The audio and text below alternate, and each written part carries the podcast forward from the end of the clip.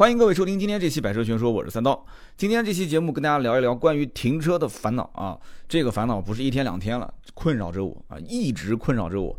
我们家的小区里面的停车位，特别是因为这件事情，我还换了一个位置啊，找了关系，一般是不给换停车位的。你固定车位哪那么好换啊，对不对？后来找了物业，找老同学，又找老领导，然后找了一圈关系，终于把我小区的其中一个停车位给我换到了一个。啊，没有树的地方啊！今天这期节目是关于树跟车的这些故事。然后呢，没有树了之后，虽然说夏天阳光更暴晒一些啊，虽然说对车可能不一定有好处，但是我宁愿我的车被暴晒，我也不再也不愿意停在那个树底下，实在是太难过了。有人讲说，那你不行把树给锯了呗？我看小区有的人确实也锯了。说实话，摸着良心讲，现在天天都说环保环保，对吧？这一棵小树这也不容易，长那么长时间，长到这个样子。也有点感情了，我实在是下不了手啊，树也是有生命的，所以呢，这个情况下呢，我只能是选择换车位。那么今天这期节目到底说什么呢？很多人听都有点听不懂了，说这个树啊、车啊，你今天说是植物学吗？啊，三刀，你这就开始研究植物学了是吧？啊，当然不是，我给你们说个故事你就知道了。前两天。我一个好朋友约我吃饭啊，说是晚上六点，说赶紧到江陵的一个什么饭馆去吃饭。我五点钟走，肯定来得及了嘛。结果呢，我到了我的这个就是我公司楼下的停车场，我包月嘛，在一个固定停车场里面，环境也挺好的。那个停车场反正是露天的啊，这个旁边是卖茶叶的啊，周围停的车也档次都不低。结果我一拉车门，我就发现不对了，为什么呢？我平时还算是比较细心的人，我一摸那个车门啊，那个车门就有那种颗粒感。就摸上去糙糙的，你要知道正常的漆面啊，它不会是这种感觉。而且我那个门把手本身也带镀铬，你摸上去那个镀铬也很滑，那个正常的漆面应该是不会有问题的。你不可能有划痕嘛，手指甲才能划多少多深的这个划痕，不可能的事情。我发现不对头，我再仔细看一下这个整个车，我的个天呐，那个车啊，就感觉像是被人从。车顶上泼了一盆胶水，就泼了胶那种，你知道那种感觉吗？就是一全部都是一点一点的那个白颜色的痕迹啊，就是那种白色的液体啊。你别想多了，这白色液体是在车外啊，不是在车内，而且大面积的车上全是白色液体。前挡风玻璃、引擎盖啊、门把手、后备箱、车顶全部都是。我当时心里面咯噔一下，我想坏了啊，这这不会这么这么倒霉的事情被我遇到了吧？啊！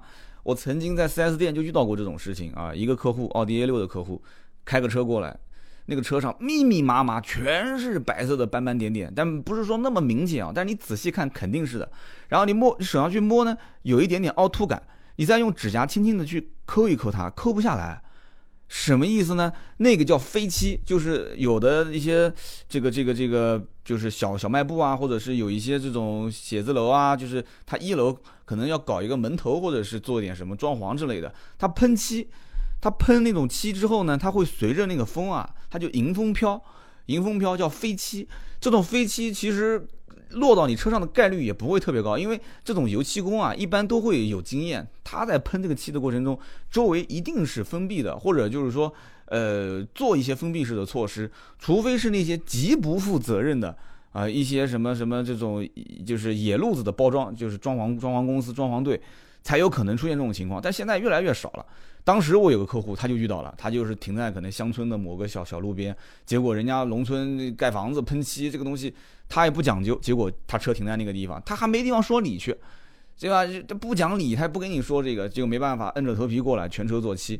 我当时心想，我的天，坏了！我的车也是黑色的，而且这个颜色也很明显。虽然说你不仔细看也能当一个黑色车开，但是那个挡风玻璃上顶上，你知道车顶是最不能做漆的。这车子要是车顶做漆就废了，因为在二手车子当中，我曾经说过很多次，如果车顶要做漆，你就说不清了。哎，你为什么要车顶做漆呢？车顶做漆，我会怀疑你的车是不是翻过啊，对不对？你是不是翻过的车，或者是火烧车？要不然你干嘛车顶要做漆呢？这很虚，就一个是影响心情，而且是将来会影响我整个车的二手车估价。然后我赶紧干了一件事情，什么事情呢？我吐了一口唾沫在手上，大家以后也学我啊！我呸，吐个唾沫在手上，赶紧去在那个车漆上那个白颜色斑点，我用手抹一抹。我是测试什么呢？就看看水能不能把它给溶掉。如果用水能把它溶掉。那好歹说明还有救啊，好好歹说明还有救，因为我不知道这个白颜色斑点哪边来了。我围着那边周围绕了一圈，我发现小卖部啊，你都卖茶叶的，没有人，而且都是一些比较老的店铺，没有人喷漆啊。我问了问了周边几个人，都说没见过今天哪边有搞装潢的，所以百思不得其解，还不错。我喷了一口口水，然后抹了抹上面那个白颜色的，我发现能抹掉，哇，心里面当时就舒坦很多。但是呢，这个六点钟吃饭，结果很抱歉，我就跟我的哥们儿讲，我说真的，我说这个你很重要，车也挺重要，对吧？我说我们都是哥们儿，要不你等我一会儿，我找个地方把我车给洗了。我真的不敢说这车子就这样子开过去，万一这个车一个小时之内能洗得掉，一个小时之后万一洗不掉就很头疼了。我就找了就近的一个洗车场，结果我的天，这个洗车场。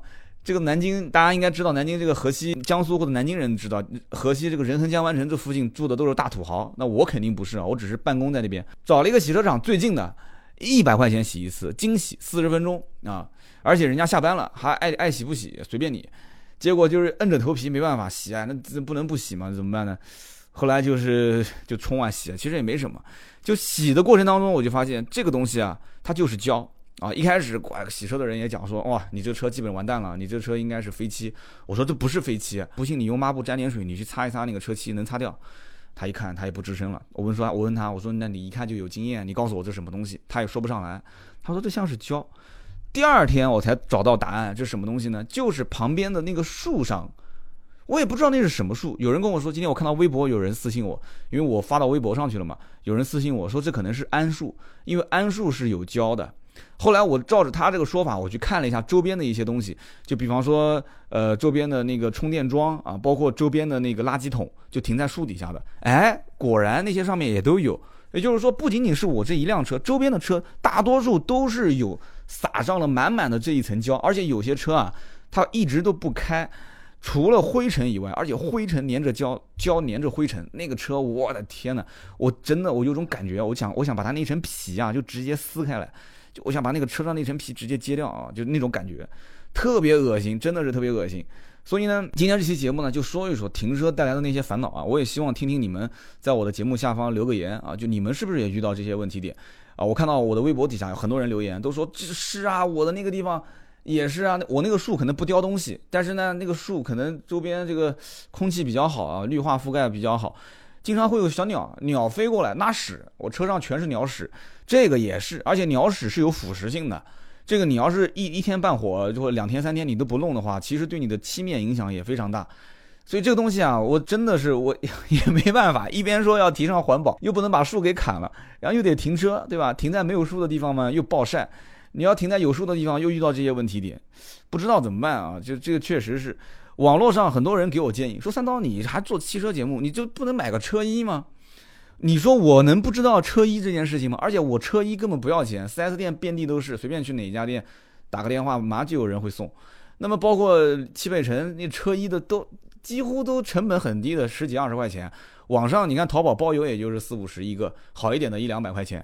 就是车衣这个东西本身成本不高，随时都可以买，但关键问题是。”麻烦真的是太麻烦了，那个车衣，那个车衣裹起来吧，你不可能就像买包装的时候那个整整齐齐的裹，你只要拆开来一次，你第二次再把它给收的时候，你基本上就是啊随便随便就是窝一窝，然后就往后备箱就扔了，哪有那么多时间去整理车衣啊？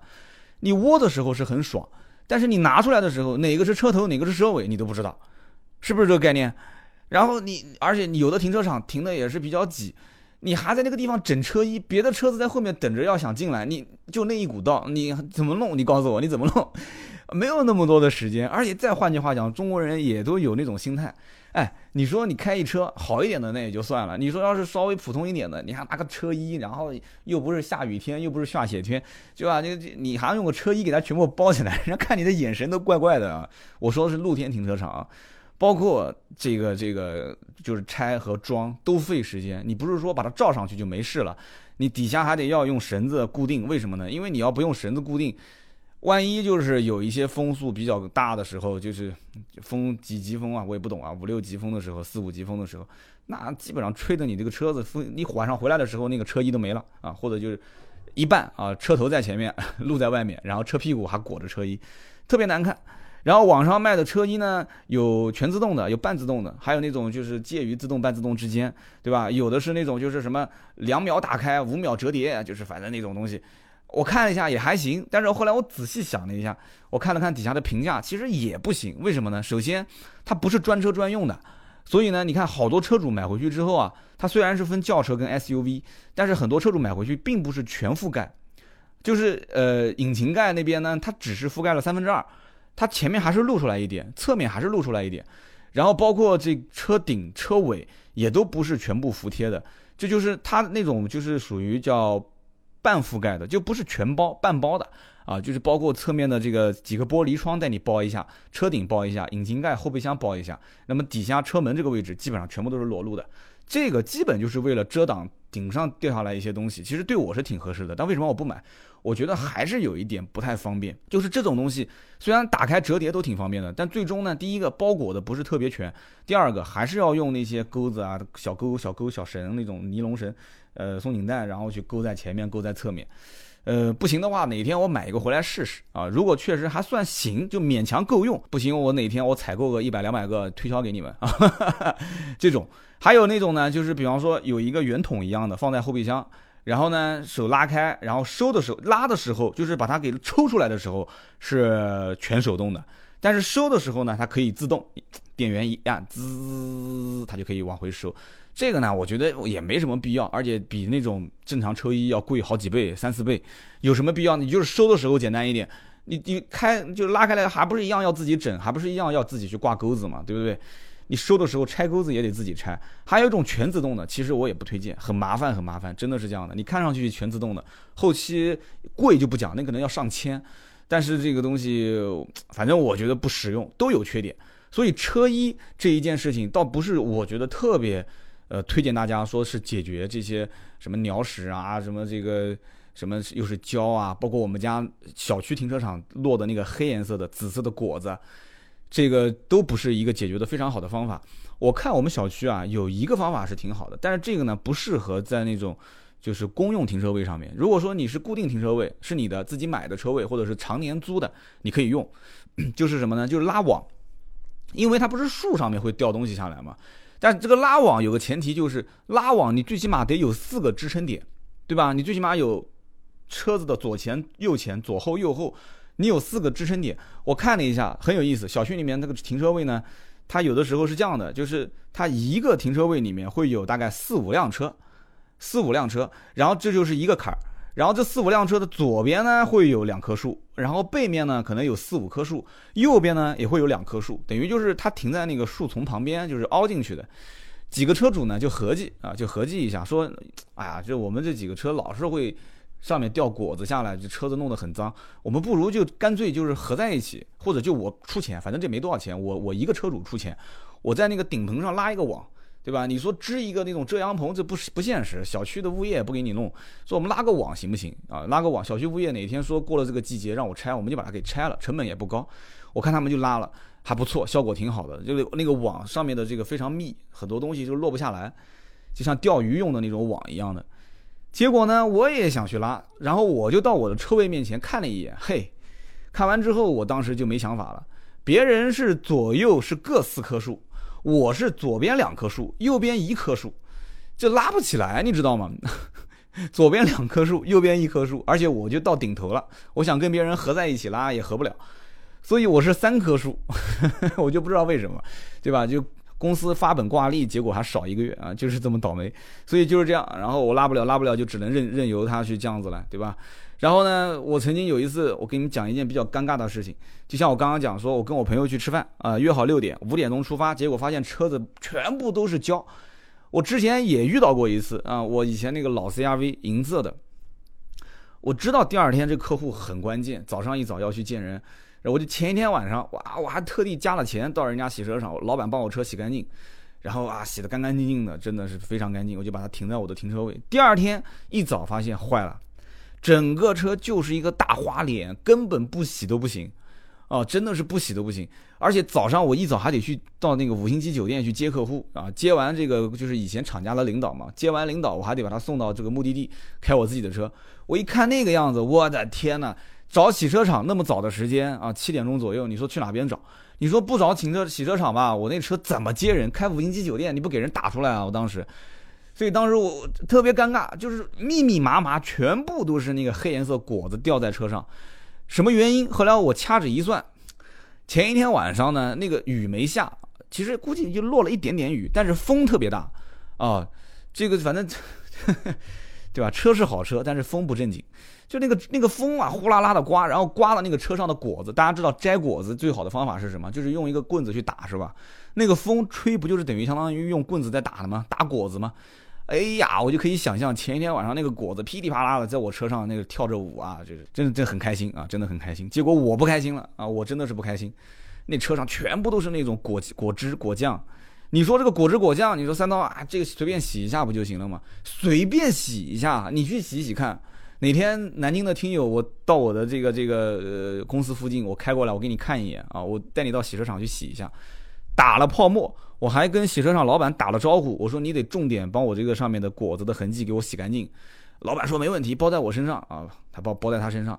又是搓搓的，我感觉那个他确实也卖力了啊！我感觉搓到最后，我那个车漆都快搓出坑来了，那个铁皮子都要搓出坑了，车漆都要搓没了，花那么大力气，满头大汗，看得我都过意不去了啊！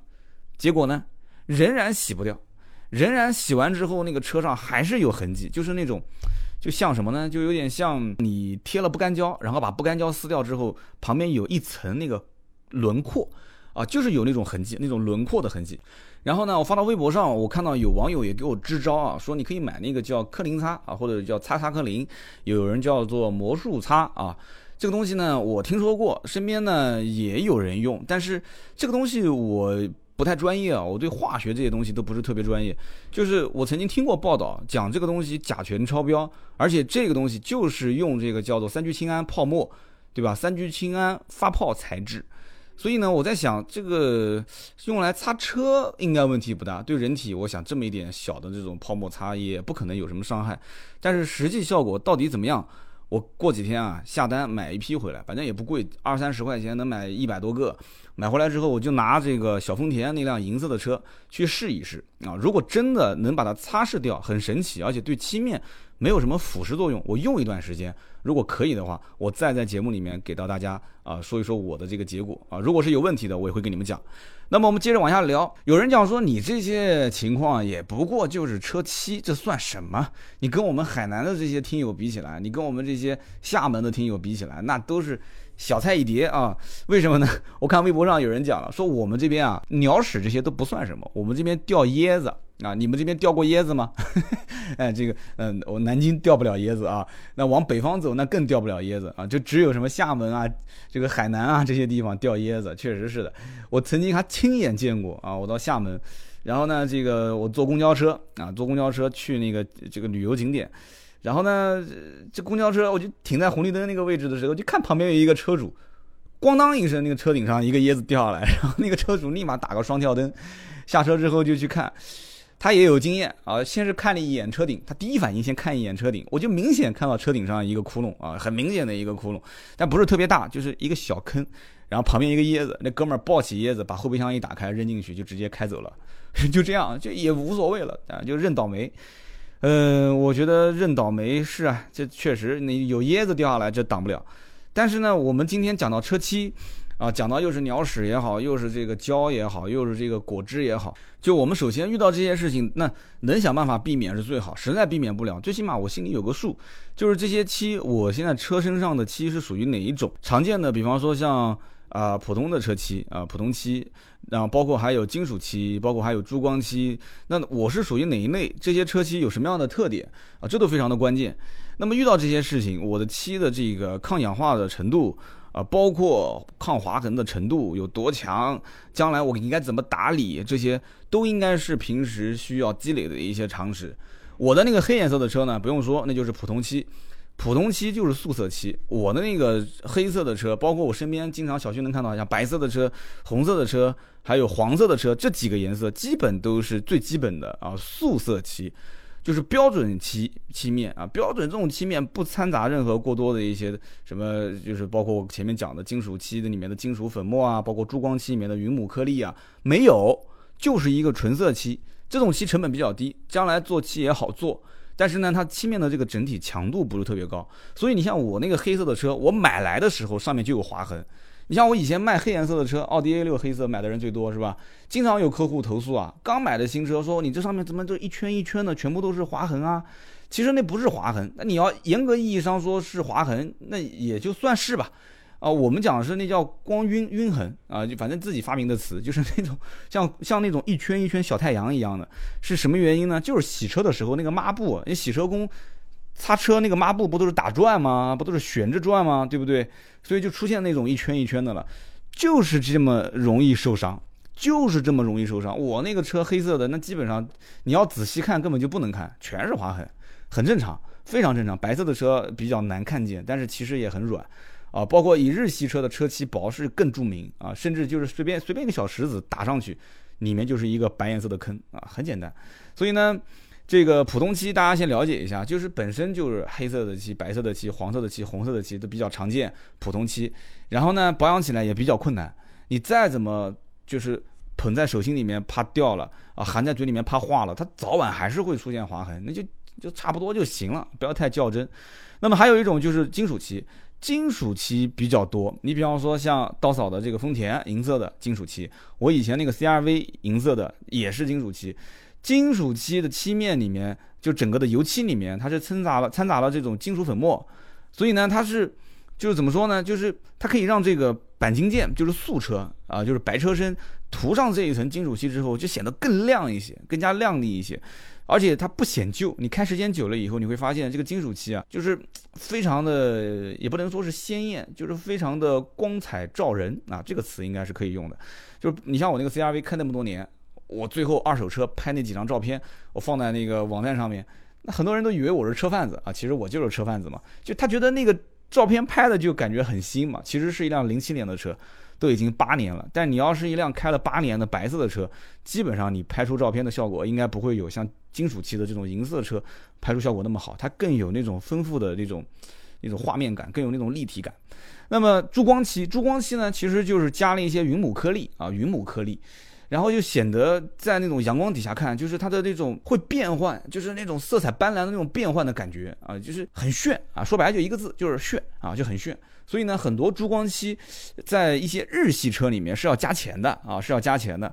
那么在这个德系车倒还好，很多都是珠光漆，也不怎么加钱。但是这一类珠光漆的产量比较少。有些人说，哎，这个颜色的车怎么这么少啊？不是说这个颜色的车子造不出来，而是这个漆的成本比较高。啊，德系我看很多的一些珠光漆也没有说额外要加钱，但是呢产能比较少，这一点大家要理解。所以呢依次看就是普通漆、金属漆、珠光漆，不用说金属、珠光两个漆面的成本肯定是比金属漆要贵的。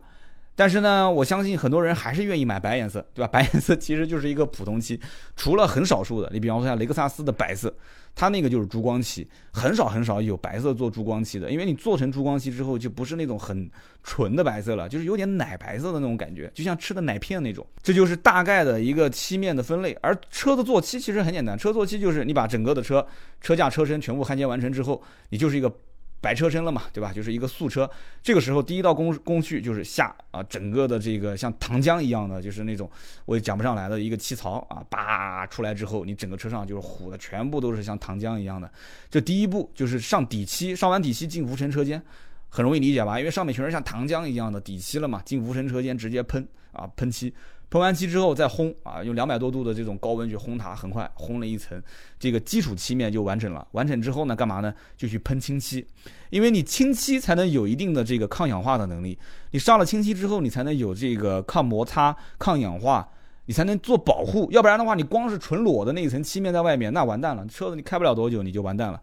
而且我，你像我之前讲到我车子。就是不是有一层胶嘛？就是那个树上面那个胶，我当时是怎么发现的呢？其实也就是我用手去摸门把手的时候，我发现门把手上面坑坑洼洼的，很多的那种不平的东西。啊，我当时觉得就肯定不正常。我再仔细一看，哇，特别恶心，全是白颜色的那种胶体，胶的那种液体。那这种手门把手摸上，门把手上有镀铬饰条，而且漆面也比较光滑。有的人刚做完漆。就是比方说，他车门刚做完漆，哥们儿跟我讲说：“三刀，你看我的车漆做的怎么样？”我说：“哎，做的不错，两个车门之间没什么这个颜色的差别。”然后我把手一拉他的这个车门把手，我就发现，我说哥们儿，你的车没做没做完整，你赶紧开过去，啊，你赶紧开过去，让这个油漆工啊给你重新弄一下。他说怎么可能呢？我的车漆做的那么好。我说对，车漆就是整个车门做的是没问题的，但是门把手的里面啊，大家注意啊，你要如果车门做漆，一定记住了，门把手的里面。最后一道工序就是喷整个车门，然后喷门把手，全部喷完之后，它不是会用这个砂纸打一层嘛？就是把上面的那种粗颗粒全部给打掉。就是做漆，它砂纸是分标号的啊，这颗粒的粗细它会有标号。最细最细的那层砂纸，手摸上去之后，就几乎是光滑如水啊！就那那那也是砂纸，它是分标号的。粗颗粒的那个手摸上去，那基本上你的那一层皮肤都要给磨掉了。就是你要用那个砂纸，最后再把那个车门的门把手里面打最后一道工序，要把它打磨掉，打磨的非常平滑，那才是完完整整能交付的。我哥们说，哎，我还没注意这件事情，而且我不止一次发现这种事情了，就可能他们家生意太好啊，整个车子做漆一个接一个的，然后最后他也不按流程走，车门做漆啊，打磨，打磨完之后底漆、面漆，然后全部弄完，直接就给你啊过来验个车吧。你可能也天天催我的车什么时候能好啊？啊，我上午给你做漆，下午能不能开走啊？最迟明天上午能不能开走啊？你又催他，那推到最后结果是什么呢？你还得再开过去重新弄一下。那哥们儿开过去，哎，门把手打磨一下，再摸一摸，特别光滑。那么今天呢，从我遇到的这个又是鸟屎又是胶又是果汁，给我带来的一些停车的烦恼啊，就是延伸到了关于车漆的一些相关的知识。那么最后说两点，就是关于如果你跟我一样，确实是没有办法，只能是停在树底下了。那怎么办啊？我觉得总结下来，用任何一种遮蔽车辆的方式，肯定是最有效的方法。这个我们先放一边，对吧？你不管是买车衣也好，还是说你回家找两床这个不用的毯子去盖着也好，还是说用报纸一一层一层的粘也好，反正你只要能把它遮起来，那肯定能挡得住。第二一点就是我要提到的，就是车身上有的人提到说能不能打蜡或者镀膜啊，或者什么镀金。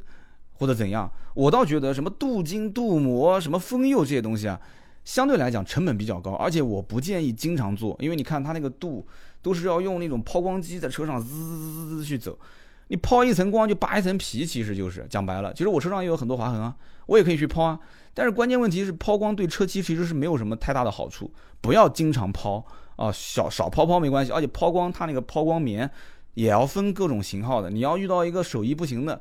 不太会抛的，而且用的那个，它抛光之前会先打一层粒子在上面，然后再给你抛。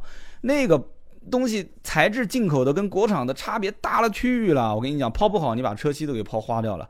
所以我建议尽量就不要去说做那些什么什么镀膜啊、封釉啊这些东西。我的建议是什么？打固态蜡，而且自己去打。你到那些什么装潢店里面说，哎，给我车上个蜡啊，你是挺舒服的，就喊一嗓子，收你个两百啊，收你个一百。你倒不如买一盒，能打好长时间，对吧？你洗完车，你停在人家洗车场旁边，你不要碍别人的事，你自己在旁边打啊。然后老板可能还给你指导一下，说：“哎，小伙子，你这个打蜡的方向，呃，应该是顺时针，不能是逆时针。”然后那个那个老板过来给你讲：“哎，你这个地方啊，说不定他还能给你指导指导。他动动嘴肯定是，对吧？就是帮帮你是无所谓的，乐此不疲。但是你要让他给你动手，那肯定要钱，人工费用多高嘛？呃，自己去打打固态蜡，这是对车子漆面肯定是有好处的。那么另外一点呢，就是。呃，我个人觉得啊，有一样东西，但成本比较高，就是隐形车衣。那这期节目不是说打广告，是推隐形车衣啊，我也不说哪个商家什么牌子好。隐形车衣我自己车上就有。我当时那一天我看到那那些就是胶啊，就是布到我车上密密麻麻的时候，我第一反应就是赶紧开到我朋友的店里面，把那个隐形车衣给我撕了。很容易理解吧？就比方说，我这个手机贴膜上面全是划痕，我看的不舒服了，那我就把膜撕掉不就行了吗？撕完之后，我底下的那个屏幕就是跟新的一样，一样的道理。我的车上有隐形车衣，其实我只要把隐形车衣全部撕掉就 OK 了。你说我要去抛光，隐形车衣有好有坏，好处是什么呢？小刮擦，特别小的刮擦，就是没有变形的那种，隐形车衣可以帮你挡一道啊。我看过很多，还有一些特别好的车，像奔驰的 S，包括上次南京有一辆是宾利还是劳斯莱斯。跟旁边一辆车碰擦，哇，把那个车主吓死了。下过来一下来一看，就是隐形车衣嘛，那个劳斯上面把隐形车衣一撕好了，就轻轻的挤了一下。没什么大大碍啊，没什么大碍。它只能管这种小刮擦。如果说是整个的这个变形啊，或者说你要是撞出一个坑，什么车衣都没有用啊。还有一个问题就是我现在遇到的，就是我这个隐形车衣上面有什么鸟屎都不用，果汁有这些痕迹，有胶痕，能抛光吗？其实严格意义上讲也能抛，你只要不要把那一层车衣的这个这个表面给抛通掉。也能抛，但是抛光效果肯定没有漆面那么好嘛，对不对？很容易理解嘛。抛光抛光是是针对油漆的漆面去进行抛光的，又不是针对你隐形车衣去抛的，有效果，但是不会那么好。好，今天聊那么多啊，关于停车带来的那些烦恼啊，希望给你产生一些共鸣。当然了，没有共鸣最好，对吧？你说我们这个地方哇，这个地方特别大。啊，就没有树，就是有树也没有鸟啊，就是有鸟它也没有果子，鸟也不拉屎，那是最好，对不对？那我就恭喜你了啊，你这一辈子你这车都是光彩如新啊，就你只要经常洗一洗就可以了。但很遗憾啊，叫我生我生存的这个城市它是这样，而且我发在微博上。发现有共鸣的人挺多啊，挺多的。大家在喜马拉雅的节目下方也可以留言说一说啊，你的这些保护漆面的小高招啊，包括你遇到的一些停车的烦恼。好的，今天这期节目就到这里，更多的原创内容大家可以关注我们的微信、微博，搜索“百车全说”就可以了。我们每一天都会有原创内容推送给你。我们下期接着聊，拜拜。